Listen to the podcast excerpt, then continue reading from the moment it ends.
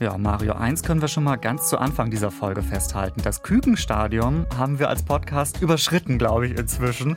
Das ist jetzt schon Folge 49 in zwei Wochen, dann Folge 50 tatsächlich. Wie fühlt sich das für dich an? Wir sind so ein bisschen Senioren jetzt inzwischen, ne? Ja, ich wollte gerade sagen, kleines Jubiläum natürlich oder großes Jubiläum, aber man fühlt sich doch schon ein bisschen alt. Ja, fühlt sich tatsächlich so ein bisschen so an, aber so in, in Zeiten steigender Lebenserwartung in Deutschland muss einen das gar nicht mehr grämen, finde ich. Wir feiern das Älterwerden heute. Machen wir natürlich auch in unserer nächsten Folge, aber heute feiern wir schon mal so ein bisschen rein. Natürlich mit einem Blick in die Tierwelt. Wie altern Tiere? Das ist die große Frage heute. Und welche Bedeutung haben Seniorinnen und Senioren in der Tierfamilie? Das klären wir heute. Ich freue mich da besonders, äh, Mario, ich weiß nicht, was, was deine Favoriten heute sind, aber die Elefanten, das wird, glaube ich, äh, ein, ein Thema, das wird viele interessieren bei denen die Omas ja eine wichtige Rolle spielen. Sind das auch deine Favoriten? Nein, ich habe einen ganz anderen Favorit. Eine kleine Qualle, drei Millimeter groß. Turritopsus nutricula lebt im Mittelmeer Sie hat das Geheimnis der Unsterblichkeit entdeckt. Was willst du mehr? Da, ja, nee, pff, forever young, ne? Also das ja, ist nicht eben. schlecht. Also äh, heute, äh, was das Thema Eltern, Älterwerden betrifft, haben wir wirklich von den Elefanten bis zur Qualle alle in dieser Folge, welche Rolle das in der Tierwelt spielt. Da sprechen wir heute drüber und es wird eine richtig schöne Folge, verspreche ich euch. Freut euch auf die nächste halbe Stunde. Wie die Tiere, der Podcast von Bremen 2 mit Daniel Kähler und Mario Ludwig. Wir reden in diesem Podcast ja immer darüber, welche Parallelen es zwischen Mensch und Tier gibt und wie Tiere so durchs Leben kommen. Und zum Leben gehört auch das Älterwerden dazu. Deshalb willkommen in der Senioren-Edition von Wie die Tiere, eurem Tierpodcast von Bremen 2 in der ARD Audiothek. Wieder mit dabei Biologe Mario Ludwig und ich bin Daniel Kähler. Und zum Start schauen wir jetzt mal darauf, was Altsein im Tierreich so überhaupt bedeutet, beziehungsweise alt werden. Mario, wovon hängt so Lebenserwartung? Ne? Da müssen wir heute schon drüber mhm. sprechen. Mhm. Wovon hängt das ab? Also die Wissenschaft sagt, die Lebenserwartung von Tieren, die hängt von drei Faktoren ab. Erstens von der Herzfrequenz und vom Stoffwechsel, zweitens erstaunlicherweise vom Winterschlaf und drittens von der Größe. Also ein langsamer Herzschlag zum Beispiel, der sorgt natürlich auch für einen verlangsamten Stoffwechsel und dieser langsame Stoffwechsel, der entschleunigt dann auch den Alterungsprozess. Und je rasanter das Herz schlägt, desto höher ist auch der Stoffwechsel und dadurch altert das Tier natürlich dann schneller.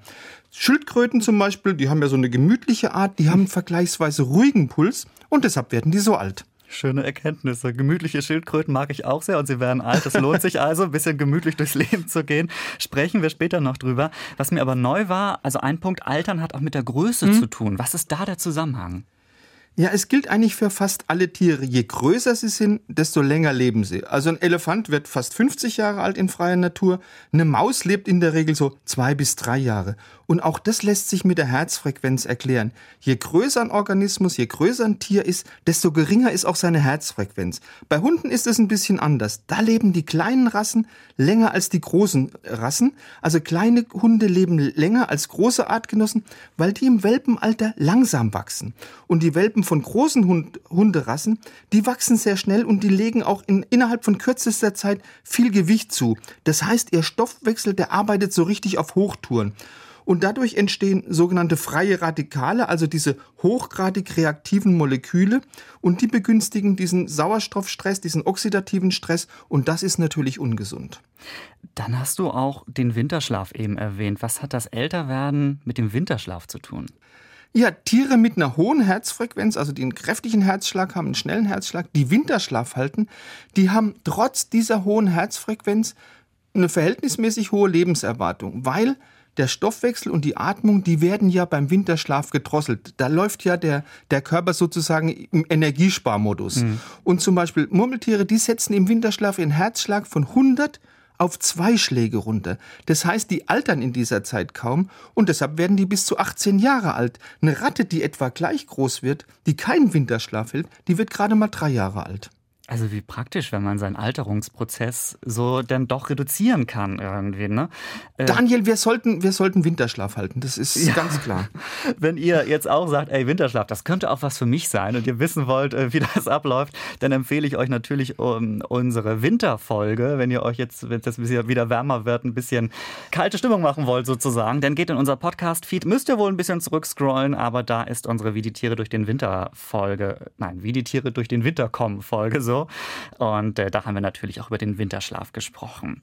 So, aber jetzt geht es erstmal äh, wieder ums Älterwerden. Äh, da kommen wir um Schildkröten nicht drum herum. Wir haben es eben schon so ein bisschen angesprochen. Ist die Schildkröte auch das Tier, das am ältesten werden kann? man denkt es oft, aber es reicht bei einer Riesenschildkröte noch nicht mal zum ältesten Wirbeltier. Hm. Also Riesenschildkröten, die reichen schon ein stolzes Alter, gar keine Frage. Die älteste Riesenschildkröte aller Zeiten, das war ein Seychellen-Riesenschildkrötenmännchen, hm. hat auch einen Namen gehabt, das hieß Advaita. Das hat es auf ein Lebensalter von immerhin 256 Jahren gebracht, also ein stolzes Alter. Aber diese Riesenschildkröten, die werden also altersmäßig ganz locker von den Grönlandhaien getoppt. Grönlandhaie, das sind Haie so fünf Meter groß und die können, man schreitet sich da so ein bisschen, 400, vielleicht sogar 500 Jahre alt werden. Das heißt, es leben heute noch Haie, also die schon während dem 30-jährigen Krieg da im Polarmeer rumgeschwommen sind. Und ihre Geschlechtsreife erreichen diese Haie übrigens erst mit 150 Jahren. Hm. Und jetzt fragt man sich, wie, wie schaffen die das? Verantwortlich wahrscheinlich für dieses hohe Alter ist das geringe Wachstum der Haie, weil diese Haie wachsen gerade mal einen Zentimeter pro Jahr. Leider sind diese Grönlandhaie vom Aussterben bedroht. Jetzt hast du gesagt, die äh, Schildkröte sind es nicht und bei den Grönlandhaien vermute ich, jetzt sind sie auch nicht die, die ältesten Tiere. Wer ist denn sozusagen das älteste Tier? Wer schafft es? Das älteste Tier überhaupt erreicht ein Alter von 10.000 Jahren. Das ist unglaublich und das ist ein Riesenschwamm. Der hat keinen deutschen Namen, der hat nur einen wissenschaftlichen Namen. Scolimastra jubini. Das ist ein zwei Meter großes Tier, sieht ein bisschen aus wie eine große Blumenvase. Und das wurde so etwa vor 35 Jahren auf dem Meeresboden in der Antarktis entdeckt. Und weil Schwämme ja primitive Tiere sind und die bilden ja nicht wie Bäume oder wie Muscheln Jahresringe, hat man das Alter dieser, dieser Schwämme am Sauerstoffverbrauch bestimmt. Aber jetzt wirst du gucken, auch 10.000 Jahre sind im Tierreich in Sachen Lebenserwartung nicht das Ende der Fahnenstange. Ja, du hast doch vorhin was angedeutet. Da geht genau. noch mehr, ne? Wer, wer ist das? Da geht noch mehr. Also es gibt wirklich Tiere, die sind offensichtlich unsterblich. Diese Qualle, die ich vorhin erwähnt habe, drei bis vier Millimeter groß, Turritopsis nutricula lebt im Mittelmeer und die hat offensichtlich das Geheimnis der Unsterblichkeit entschlüsselt und hat wirklich einen ganz einzigartigen Weg gefunden, um ihrem natürlichen Ende zu entgehen. Das heißt, sie kann, wenn alles optimal läuft, sie also weder von einem Fisch gefressen wird, noch irgendwie an Land gespült wird, kann die ewig leben.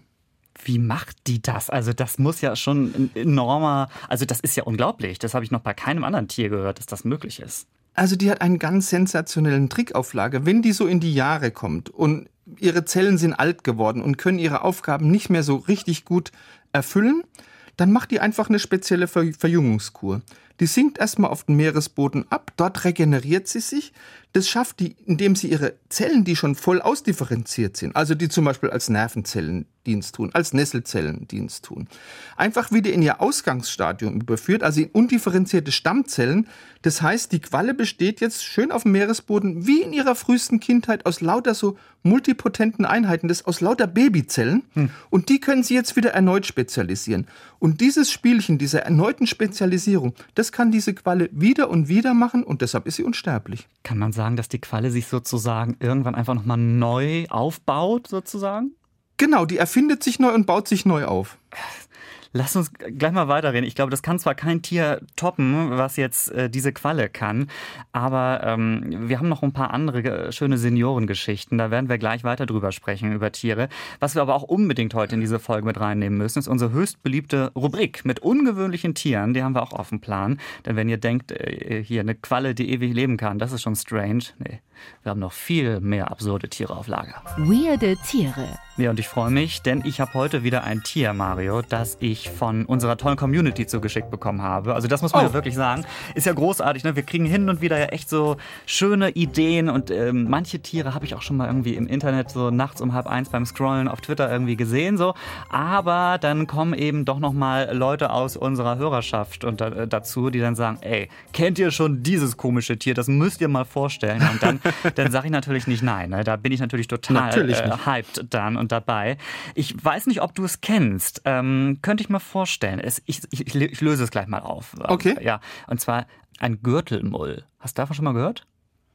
Ein Sternmull kenne ich, aber ein Gürtelmull kenne ich nicht. So, ich musste nämlich auch recherchieren. Also es ist ein Säugetier, das größtenteils unter der Erde lebt, so maximal 15 Zentimeter groß. Und auf den ersten Blick dachte ich, okay, das ist ein Maulwurf, aber eben nicht in schwarz, sondern mit weißem Fell. Also sieht schon mal recht schick aus, finde ich. Aber es hat an Kopf und Rücken so eine Art rosa Panzer. Das äh, sieht tatsächlich so ein bisschen aus wie bei einem Gürteltier. Haben wir ja auch schon mhm. häufiger in der Folge ja. hier gehabt.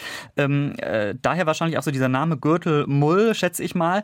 Aber eben dieser Panzer ist wirklich wirklich nur auf der Rückseite im Prinzip, Bauch und an den Seiten eben dieses weiße Fell.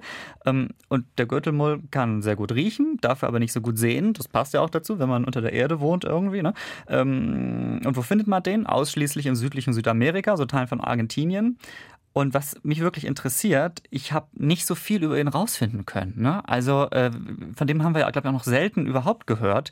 Das Tier ist wirklich ein Tier, das selten nur an die Oberfläche überhaupt kommt. Es lebt in unterirdischen Bauten und ist wohl auch gar nicht so gut erforscht. Da wünsche ich mir wirklich mehr von. Ähm, jetzt hast du mir hast du eben gesagt, den Sternenmull. Sieht er so ähnlich aus oder ist das was ganz anderes? Das, der Sternenmull sieht ein bisschen aus wie ein normaler Maulwurf, nur die Schnauze ist wie so eine, wie so eine Blume, wie so, ah, wie so ein Stern. Den hast du sicher schon, schon ja. mal gesehen. Wenn es so Wettbewerbe gibt, hässlichstes Tier der Welt oder ungewöhnlichstes Tier der Welt, da liegt der meistens relativ weit vorne. nee, also den Gürtelmull, der ist auf, kein, auf keinen Fall zu den hässlichsten Tieren. Ich werde ihn euch auch posten auf Instagram, bei Wie die Tiere heißen wir da natürlich. Ähm, und sage an dieser Stelle herzlichen Dank an unsere Hörerin Elke, die die uns in Aachen hört, liebe Grüße nach Aachen, und mir geschrieben hat, nimm den doch mal in euren Podcast. Also vielen Dank dafür. So, schön, dass ich dich damit auch überraschen konnte, Mario, mit diesem ja, Tier. Ja, total. Aber wen hast du mitgebracht? Äh, in welche Richtung geht's bei dir? Also ich kann mit dem Gürtelmull nicht mithalten. Ich habe eine stinknormale Ziege mitgebracht. Aber ja. eine Ziege, die was Gutes kann. Warst du schon mal in Marokko? Ich war noch, nee, leider noch nicht. Ich wäre fast mal hingefahren, aber ich habe es dann nicht geschafft. Ich wollte mit dem Schiff von Gibraltar nach Marokko, aber ich habe es nicht geschafft. Nee. Also nach Tanger, genau. Und ja. wenn du jetzt ins südwestliche Marokko gehst, da kannst du ein ganz komisches Spektakel dir angucken. Ziegen, die auf den Ästen von Bäumen stehen. Und Nein. also nicht jetzt auf dem untersten Ast, sondern ganz oben in der Krone. Und also ganz normale Ziegen und auch nicht nur eine Ziege, sondern bis zu ein Dutzend Ziegen. Also du musst dir so einen großen Baum vorstellen und da stehen zwölf Ziegen in ja. den Ästen hoch oben, Mitte, unten, ja.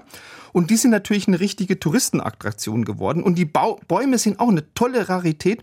Das sind Arganbäume, gehören zu den ältesten und seltensten Bäumen überhaupt und kennt man ja auch aus dem Samen von diesen Arganbäumen, da wird dieses Arganöl gemacht. Das ist eines der äh, teuersten Speiseöle der Welt. Ah, ja. Jetzt fragt man sich, warum geht so eine stinknormale Ziege hoch oben in die Krone von einem Baum? Warte, die entweder flüchtet die vor irgendwas oder die knabbert da irgendwas ab. Genau, die hat Hunger.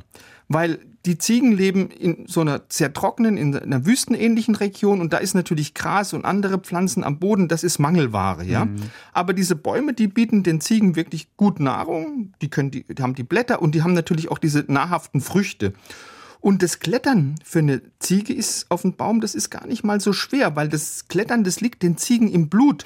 Oder vielleicht muss man eher sagen, im Gen. Ja. Weil die Vorfahren von unseren Hausziegen, die haben ja wie die Steinböcke auch die ja auch zu den Ziegen gehören, im Hochgebirge ge gelebt. Und um da zu überleben, brauchst du ja gewisse Kletterkünste. Ja, ja. Und dafür, dass diese Ziegen gut klettern können, haben die spezielle Hufe. Weil die Sohlenfläche von den Hufen, die ist schön weich und anschmiegsam, die kann sich also jeder Unebenheit vom Gelände anpassen. Und der Hufrand, der so ein bisschen übersteht, der ist deutlich härter, so dass sich die Ziege an so ganz kleinen Vorsprüngen wirklich richtig festhaken kann. Das heißt, auf einen Baum zu klettern, ist für eine Ziege super easy. Das sind die Baumziegen aus Marokko. Das heißt, wenn man vielleicht im südlichen Marokko irgendwo unterwegs ist und äh, man es plötzlich Man hört von einem Baum, dann könnte das vielleicht eine Ziege sein, die es sich da oben gemütlich gemacht hat, oder? Genau, genau. Diese Ziegen, die sind schon so berühmt, dass es da richtige Führungen hingibt. Ja, also die sind wirklich eine Touristenattraktion geworden. Die Baumziegen. Die Baumziegen von Marokko. Wow, die finde ich auch wirklich sehr gut. Solltet ihr auch mal irgendwo unterwegs gewesen sein und habt gesagt, ey, hier ist auch eine Ziege auf dem Baum oder weiß ich nicht, ein Pony, dann äh, schreibt uns gerne eure Vorschläge für die Weirde Tiere-Rubrik, komische, absurde Tiere, die wir hier im Podcast und auf Instagram unbedingt mal vorstellen sollen. Wie ihr uns schreiben könnt, sage ich euch am Ende dieser Folge. Wie leben alte Tiere, in Anführungszeichen, alte Tiere. Ja, wann ist ein Tier eigentlich überhaupt ein äh, Senior oder eine Seniorin und wie geht es eigentlich Großeltern in den Tierfamilien? Das ist unser Thema heute. Und Mario, eigentlich es klingt jetzt ein bisschen brutal vielleicht, wenn man das so sagt, aber eigentlich sind doch alte Tiere, glaube ich, im Tierreich eher überflüssig sogar, ne? Also streng biologisch gesehen. Ja, ja, leider eigentlich, ja. Eigentlich müssen wir wirklich betonen, das siehst du sehr schön am Beispiel von den Großmüttern. Großmütter sind in der Tierwelt, also wenn du nach den strengen Gesetzen der Natur gehst oder vielleicht das Ganze aus der strengen Warte der Evolution anguckst, eigentlich völlig überflüssig. Also die pflanzen sich ja jenseits der Menopause, also nach dem Ende der Fruchtbarkeit, nicht mehr fort. Das heißt, die können nichts mehr zur Erhaltung der Art beitragen, aber sie verbrauchen wertvolle Ressourcen wie Nahrung, wie Wasser. Und deshalb gibt es im Tierreich nur ganz wenige Arten, bei denen den Weibchen nach der Menopause, nach der Fruchtbarkeit, nach dem Ende der Fruchtbarkeit noch ein langes Leben vergönnt ist. Hm. Bei uns Menschen ist das ja anders. Äh, Großeltern, wenn ich jetzt mal so überlege, ne? also Großeltern, die helfen jetzt zum Beispiel auch in der Familie Klar. häufig mit oder kümmern sich um ihre Enkelkinder und so weiter. Und im Tierreich gibt es das zum Glück aber auch. Das finde ich super. Wie da gucken wir jetzt auf Elefanten, ne? also Elefantenfamilie mit ihren Großeltern. Wie sieht das da aus? Ja, also bei Elefanten spielen Großmütter eine wirklich eine große Rolle, eine tragende Rolle. Und zwar, wenn es ums Überleben von einer Elefantenherde geht.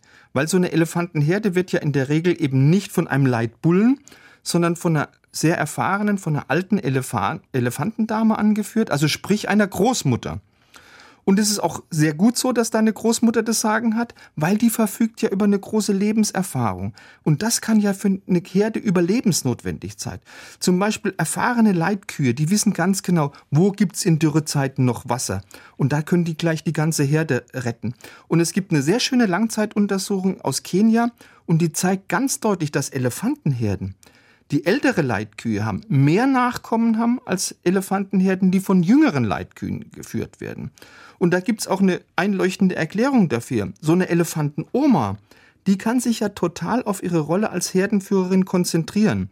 Das heißt, bei Elefanten ist eine Großmutter, die 60 Jahre und älter werden kann, genauso wichtig wie manchmal bei uns Menschen, wenn wir eben eine schöne Oma haben. Mhm, wunderschön, ja. Äh, und Elefanten sind doch nicht das einzige Beispiel jetzt. Ne? Also auch bei Orcas, beziehungsweise Schwertwalen, Killerwalen, mhm. wie die ja, glaube ich, auch manchmal bezeichnet werden, auch da spielen Großeltern eine gewisse Rolle. Wie leben die mit den jüngeren Tieren? Das ist ein ganz interessanter Familienverbund. Also bei den Orcas, da bleiben die Weibchen, die übrigens bis 100 Jahre alt werden können, die bleiben zeitlebens mit ihren Söhnen und mit ihren Enkeln in Gruppen zusammen.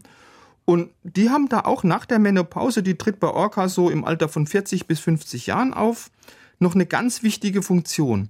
Die helfen auch der Gruppe, wie diese Elefantenomas, durch ihr Wissen beziehungsweise durch ihre Erfahrung.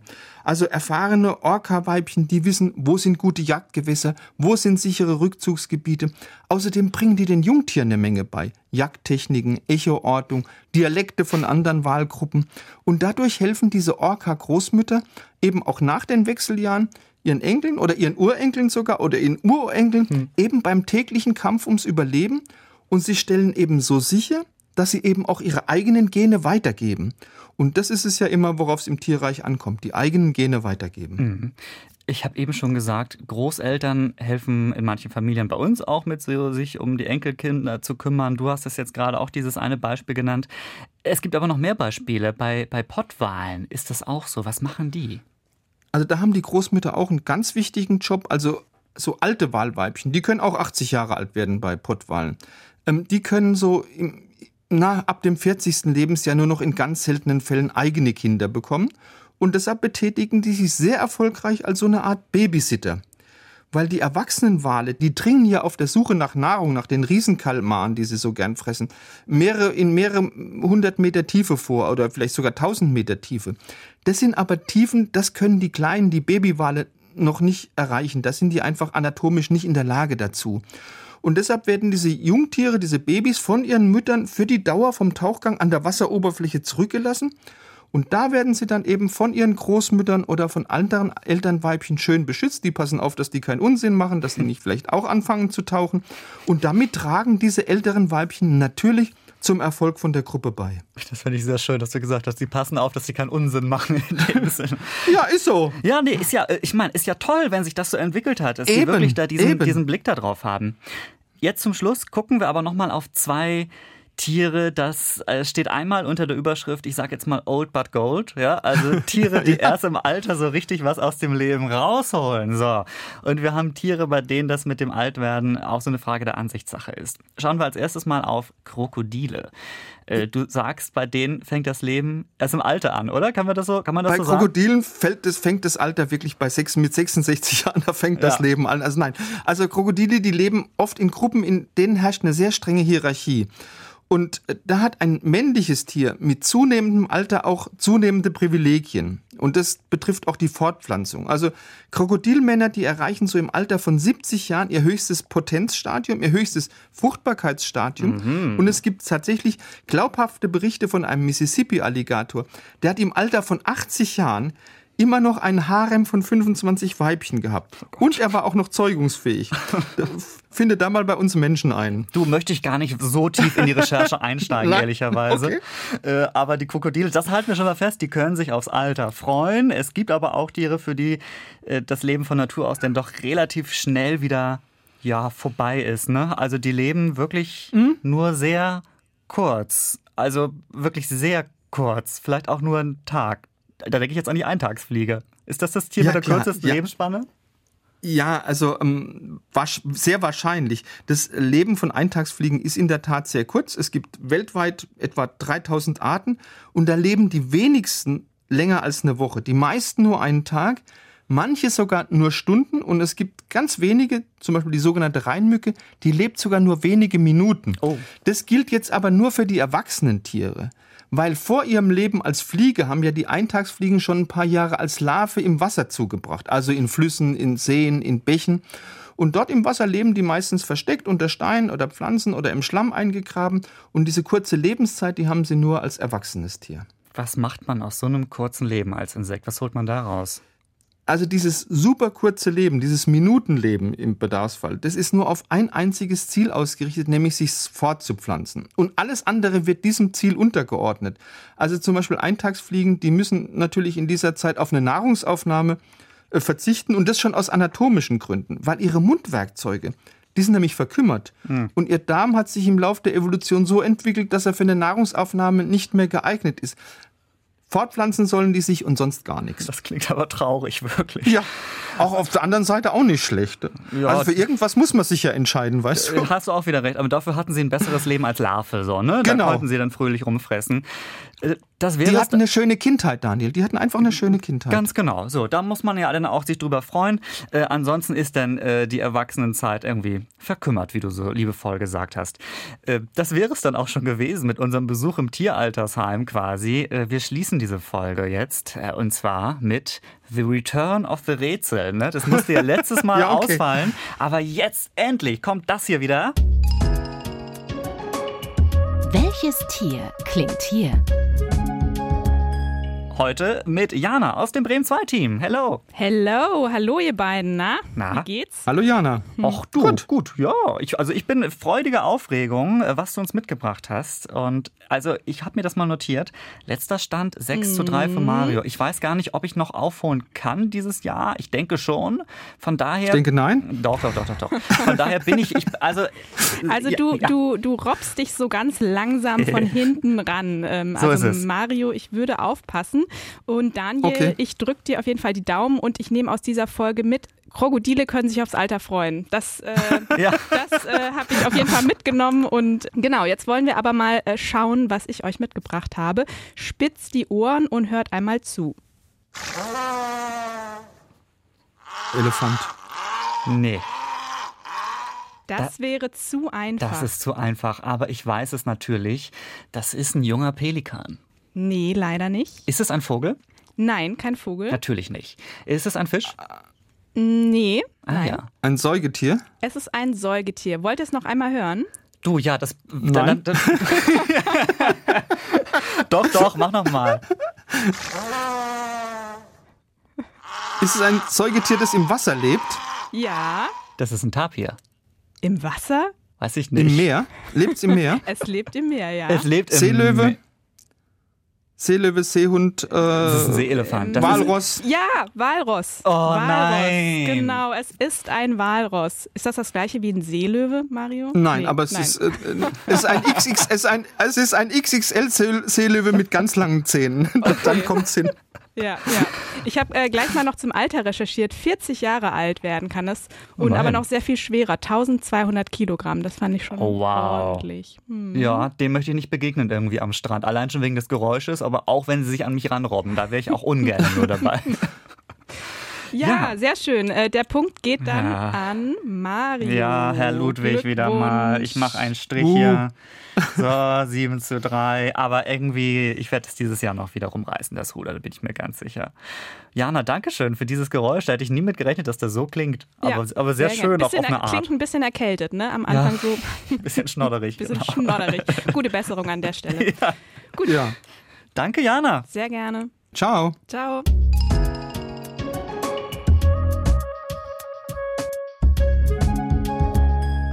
Gelernt habe ich auf jeden Fall in dieser Folge. Also Jana hat gesagt, sie hat gelernt, äh, die Krokodile können sich aufs Alter freuen. Ähm, äh, ich habe gelernt, äh, Fortpflanzung ist bei manchen Tieren das Wichtigste, wie zum Beispiel bei den Eintagsfliegen und alles danach ist dann wirklich egal und sie können auch gar nicht mehr so richtig alt werden und das Alter genießen. Aber Elefantenomas, die die Herde anführen, das fand ich irgendwie schön, weil die haben so richtig Erfahrung. Stell dir mal vor, wie viel muss denn erst so eine Schildkröte an Erfahrung haben, die so irgendwie 200 Jahre alt wird oder so, ne? Oder der, der, der Schwamm, der wird uns aber wahrscheinlich nicht antworten, wenn wir ihn fragen. Die, Die sind nicht gesprächig, Schwämme. Nicht sonderlich zumindest. aber 10.000 Jahre waren das, glaube ich, ne? Das ist schon, schon heftig, Das ja. ist schon 10.000 richtig. Jahre. Ja. Wer war dein Lieblingstier heute aus der Folge? Ja, das Krokodil natürlich. Jana hat recht. Also, das lässt einem irgendwie Hoffnung für die Zukunft. Oh Gott, will ich jetzt das nicht weiterspinnen, aber du hast recht. Es gibt, es gibt tatsächlich auch Tiere, die das Alter so richtig auskosten. Mehr Tierwissen gibt's natürlich von uns auf Instagram. Schreibt uns da auch immer gerne, wie die Tiere heißen wir dort. Da könnt ihr uns gerne eine Direktnachricht schreiben. Oder geht auf bremen2.de, da gibt's ein Kontaktformular. Und wenn ihr da einfach dick wie die Tiere reinschreibt, dann kommt das auf jeden Fall bei uns an. Danke auch für euer Feedback und eure Nachrichten in den vergangenen Wochen. Das äh, ist immer super schön von euch zu hören. Da freuen wir uns immer total drüber. So, Mario, jetzt letzte Abschlussfrage. Wie gut kennst du dich in meiner Heimatstadt Kiel aus? Weißt du da irgendwas drüber? Ich kenne nur den Oslo-Kai. Na Das gut, dann, äh, da kennst du nicht so viel, weil dann weißt du auch nicht, was die tierische Attraktion in Kiel ist, oder? Sicher irgendwas mit Seehunden. So ist es, genau. Ich bin nämlich heute in Kiel für diese Ah. Aufzeichnung der Folge. Und vielleicht mache ich gleich, das Wetter ist okay, grau, gerade so, glaube ich. Vielleicht mache ich noch einen Spaziergang zum absoluten Touri-Hotspot, dem Seehundbecken. Äh, wer von euch schon mal da war, kann mir ja gerne auch mal schreiben. Äh, und vielleicht sehe ich auch ein paar Seehunde heute hier in Kiel. Das äh, ist jetzt mein Plan für heute. Und ich wünsche euch allen, dass ihr euch diesen Optimismus, den manche Tiere haben, offensichtlich, dass ihr den auch habt. Denn wir haben heute ja gelernt, erst im Alter wird es bei manchen Tieren erst so richtig schön. wir sind in 14 Tagen wieder da. Und bis dahin wünsche ich euch eine schöne Zeit. Und dir auch, Mario. Ja, tschüss von mir auch. Wie die Tiere. Der Podcast von Bremen 2. Alle Folgen in der ARD Audiothek.